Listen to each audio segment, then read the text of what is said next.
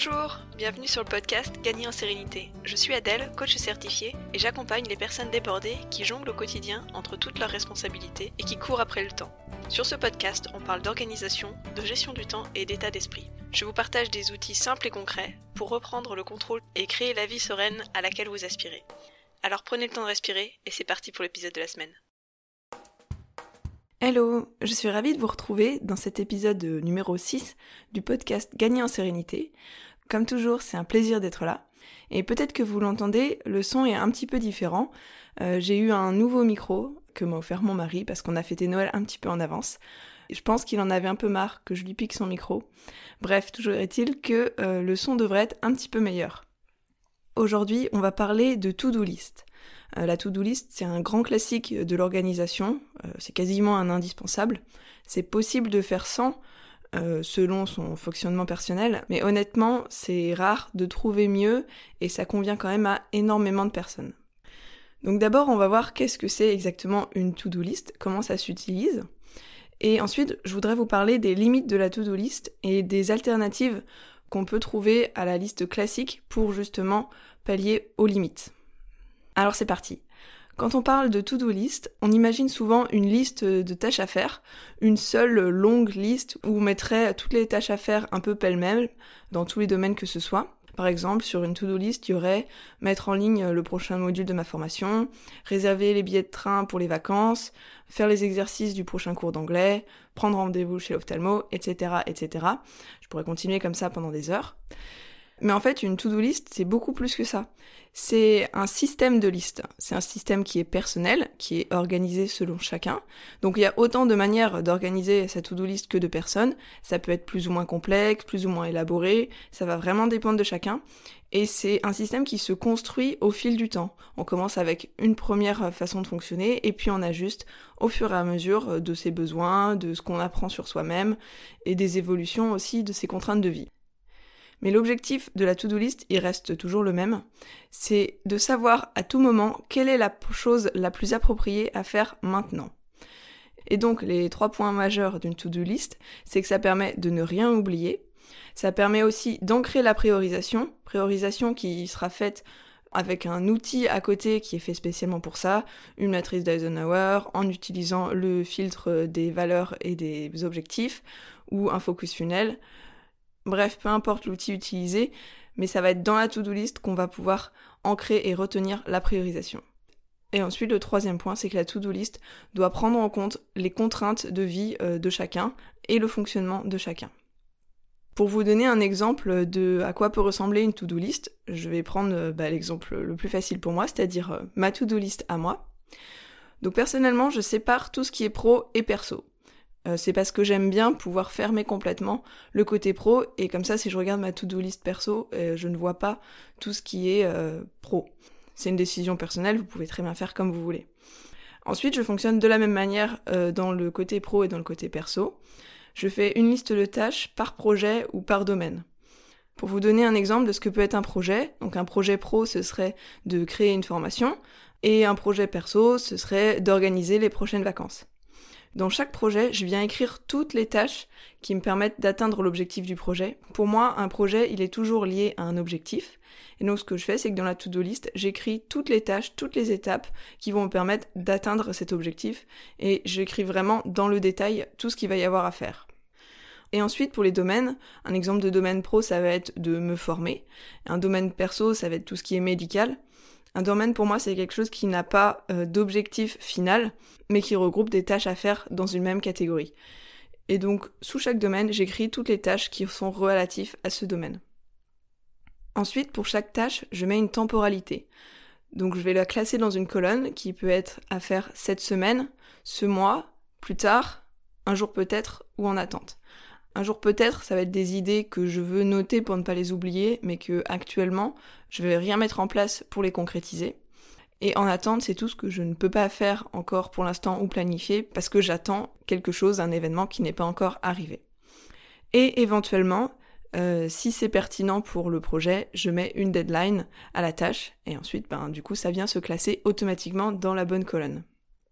Chaque fin de semaine, je revois ma to-do list et je viens ajuster ce qui va être à faire cette semaine. Donc il peut y avoir ce qui se met automatiquement selon la deadline ou alors ce que je vais décider de, mettre en plus. Ce que je mets dans la colonne cette semaine, c'est les priorités de la semaine, mais ce n'est pas forcément la seule chose que je vais faire en cette semaine. La manière dont je fonctionne, c'est que je ne fais pas de to-do list quotidienne, mais chaque jour, je pioche dans la to-do de la semaine en fonction euh, de mon énergie du moment, en fonction de mes rendez-vous aussi. Et comme je ne surcharge pas la to-do list de la semaine, euh, je fais aussi des, tâches qui sont classées euh, dans la colonne ce mois-ci, une fois que j'ai terminé ma to-do list de la semaine. Donc ça, c'est ma manière de fonctionner, avec à la fois un système de gestion des tâches, un système de projet, de colonnes, etc. Mais c'est aussi une manière de gérer ce système. Et ça, ça me correspond à moi. Et je l'ai construit petit à petit en testant des choses, en apprenant ce qui fonctionne le mieux pour moi, et c'est en constante évolution. Mais évidemment, il y a énormément d'autres manières de faire. Donc je vous présente ma to-do non pas pour que vous la copiez, mais pour vous donner une illustration de ce à quoi ça peut ressembler. Mais évidemment, pour chaque personne, ce sera un fonctionnement différent. Et d'ailleurs, euh, je vous l'ai pas dit, mais moi j'utilise l'outil euh, Notion ou Notion, selon la prononciation qu'on préfère, qui est un outil numérique. Euh, c'est bien sûr aussi possible de faire sur un autre outil numérique ou pas. Euh, l'avantage que je vois quand même à faire sa to-do list sur un outil numérique, c'est qu'on peut croiser les critères, c'est-à-dire remettre par exemple un critère de durée, de lieu, d'énergie ou autre. Et ensuite, euh, au jour le jour, filtrer en fonction des critères. Si j'ai une heure devant moi, je vais pas me lancer dans une tâche qui va me demander deux, par exemple. Je pense que ce qu'il faut vraiment retenir de la to-do list, c'est que c'est orienté tâche à faire. D'ailleurs, c'est dans le nom. To do, ça veut dire à faire. Et je vois quelques limites à la to-do list, même si je trouve que c'est un outil extrêmement puissant et que j'utilise au quotidien. La première limite, c'est que ça peut parfois être peu motivant. Alors bien sûr, il y a des méthodes, des astuces pour que notre to-do list soit plus motivante. Par exemple, on peut décider d'écrire au participe passé au lieu d'écrire à l'impératif, ce qui veut dire écrire billet de train réservé et euh, E accent aigu, au lieu de réserver les billets réservé euh, étant écrit ER. Ça, c'est une astuce parmi tant d'autres, mais c'est vrai que la to-do list, c'est pas forcément très très motivant. Même en mettant toute la bonne volonté du monde, on peut des fois la trouver euh, peu motivante. Ensuite, une autre limite, c'est que ça n'encourage pas le bien-être. C'est bien une liste de tâches à faire et on peut parfois sentir une certaine contrainte dedans. Ensuite, ça n'encourage pas à stopper les mauvaises habitudes. Ça peut permettre d'en remplacer, en écrivant faire telle chose. Et donc du coup, ça viendra remplacer autre chose. Mais si on veut juste arrêter de faire quelque chose, euh, la to-do list ne va pas l'encourager, puisque dedans on va écrire ce qu'il faut faire, mais pas ce qu'il ne faut pas faire. Et ensuite, une limite euh, à laquelle moi je me suis pas mal confrontée au début, c'est que c'est peu adapté aux tâches très fréquentes. Si on aime bien avoir euh, tout décrit, eh ben on va tout le temps être en train de réécrire des mêmes tâches dans la to-do list, souvent des petites tâches simples, et qui reviennent très souvent. Par exemple, les tâches ménagères. Ça va pas être très pertinent euh, de réécrire en permanence, passer l'aspirateur dans sa to-do list. Toutes ces limites, ça ne veut pas dire qu'il ne faut pas avoir de to-do list. Euh, au contraire, je pense que ça reste un des meilleurs outils euh, si c'est bien utilisé. Mais ça veut dire que c'est pas toujours suffisant. Et donc, pour chacune des limites, je vais vous proposer une solution. L'idée, c'est pas forcément d'utiliser toutes ces solutions et de tout mettre en place, mais vous pouvez les tester euh, une par une et ensuite voir ce que vous gardez et ce que vous ne gardez pas. Donc d'abord, pour booster votre motivation, vous pouvez utiliser la done list. La done list, au lieu d'être une liste de choses à faire, c'est une liste de choses qui sont faites. Donc on va y mettre à la fois les choses qui étaient sur la to-do list et qu'on a réalisées, mais on va aussi ajouter, si on veut, les choses qu'on a faites, même si elles n'étaient pas sur la to-do list. C'est un outil qui est quand même plus facile à utiliser si on a un support numérique parce que recopier tout ce qu'on a fait sur papier qui était dans la to-do list et le basculer sur une liste de choses faites, euh, c'est un peu fastidieux et on risque de perdre surtout du temps. Mais sur un outil numérique, par contre, c'est beaucoup plus facile. On va avoir par exemple juste une case à cocher pour dire que c'est fait et les tâches vont être basculées sur la done list. Le gros point fort de la done list, c'est que en fin de journée, en fin de semaine, selon quand est-ce qu'on voudra faire le point, on pourra constater toutes les choses qu'on a accomplies, ce qui va procurer un sentiment de fierté et qui va booster la motivation pour la suite. Personnellement, c'est un outil qui marche bien pour moi et j'adore regarder euh, en fin de semaine toutes les choses que j'ai fait. Même si j'ai l'impression de ne pas avoir beaucoup avancé cette semaine, et le, bilan de cette done list me prouve le contraire et ça me booste pour la suite. Ensuite, pour plus de plaisir et de bien-être, il y a la to-do list. Bon là, à l'oral, ça donne pas grand-chose, mais to-do, il faut l'écrire T-O-U-T-D-O-U-X. C'est un, jeu de mots avec la to-do list classique qu'on écrit euh, T-O-D-O. Et donc dans cette to-do list euh, bien-être, je vais pas vous les plaire à chaque fois, hein. donc quand je dirai euh, to-do list bien-être, ça sera la to-do list T-O-U-T-D-O-U-X. Donc dans la to-do list bien-être, euh, le principe c'est similaire à celui de la to-do list classique, mais au lieu de tâches à faire, on va lister uniquement des actions, plaisir, détente et bien-être. Quelques exemples, ça va être de prendre un verre avec des amis, de jouer à un jeu vidéo pendant une heure, de boire un thé au calme. Ce type de liste, ça va surtout euh, être intéressant si tu as tendance à oublier de prendre du temps pour toi et si tu négliges ton bien-être euh, au quotidien. Ensuite, pour chasser les mauvaises habitudes, il y a la don't list qui porte aussi beaucoup d'autres noms. Euh, on peut la retrouver sous le nom not to do list ou non to do list ou don't do list. L'idée générale, c'est qu'on va retrouver to do list mais avec une négation devant.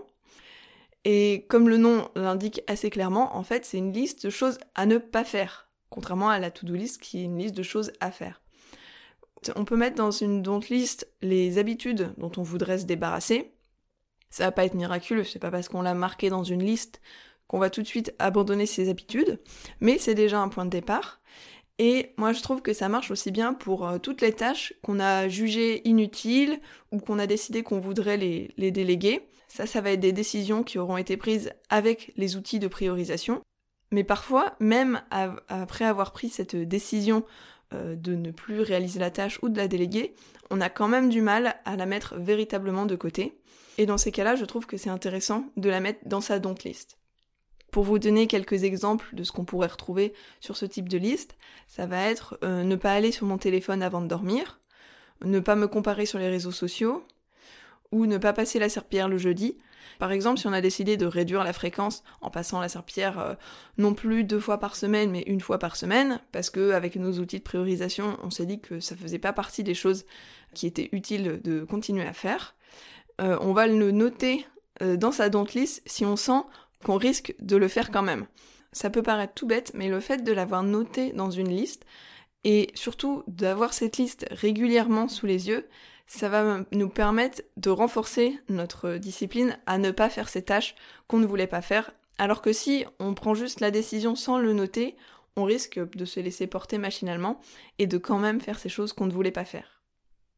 Et enfin, pour les tâches fréquentes, il y a la checklist. Euh, checklist, ça veut dire liste de vérification euh, en français.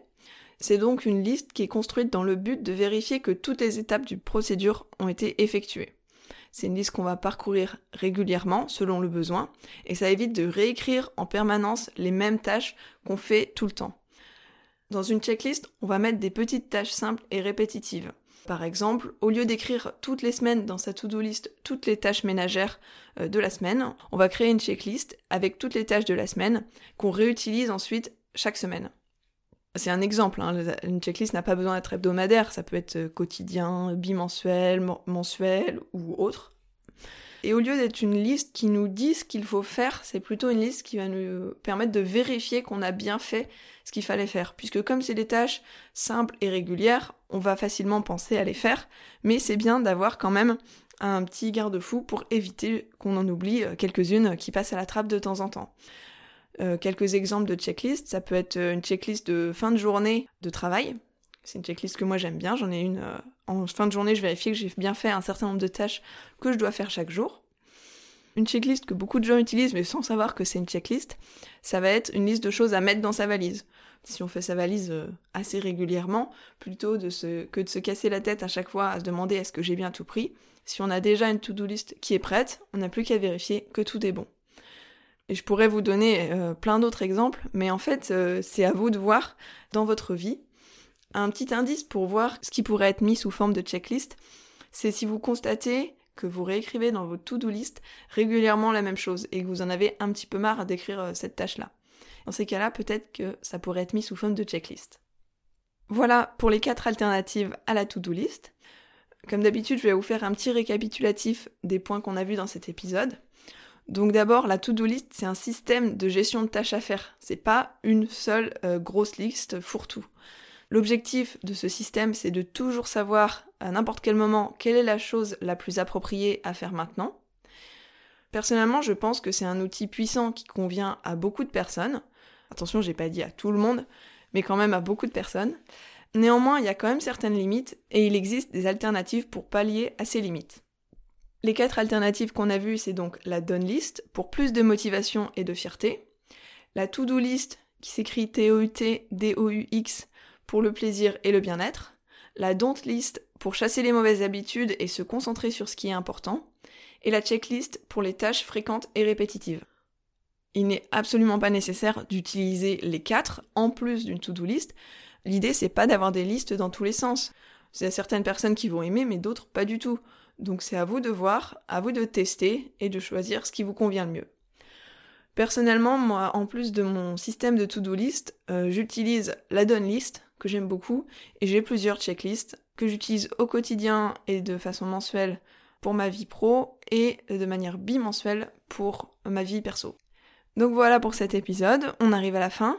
Merci euh, de l'avoir écouté jusqu'au bout. J'espère que ça vous a plu d'avoir un épisode centré sur un outil. Si vous écoutez cet épisode au moment de sa sortie, je vous souhaite de très bonnes fêtes de fin d'année, puisqu'il y a Noël qui arrive à la fin de la semaine. Et je vous rappelle aussi que ma formation Maîtriser ton temps est euh, à moins 25% jusqu'au 24 décembre. Donc là, c'est les tout derniers jours. C'est une formation qui s'adresse aux personnes débordées, qui ont beaucoup de responsabilités et qui courent sans cesse après le temps. Donc il y a cinq modules pour reprendre le contrôle, ne plus jamais être débordé et être serein face aux imprévus. Et ensuite, je vous offre une heure de coaching avec moi. Si ça vous intéresse, je vous aurai mis le lien pour en savoir plus dans la description de cet épisode. Euh, c'est une page internet avec toutes les infos et aussi le code de réduction. Et quoi qu'il en soit, je vous retrouve la semaine prochaine, entre Noël et Nouvel An, pour un prochain épisode. Et en attendant de vous retrouver dans le prochain épisode, je vous souhaite une bonne journée, une bonne soirée ou une bonne nuit. Prenez bien soin de vous et à bientôt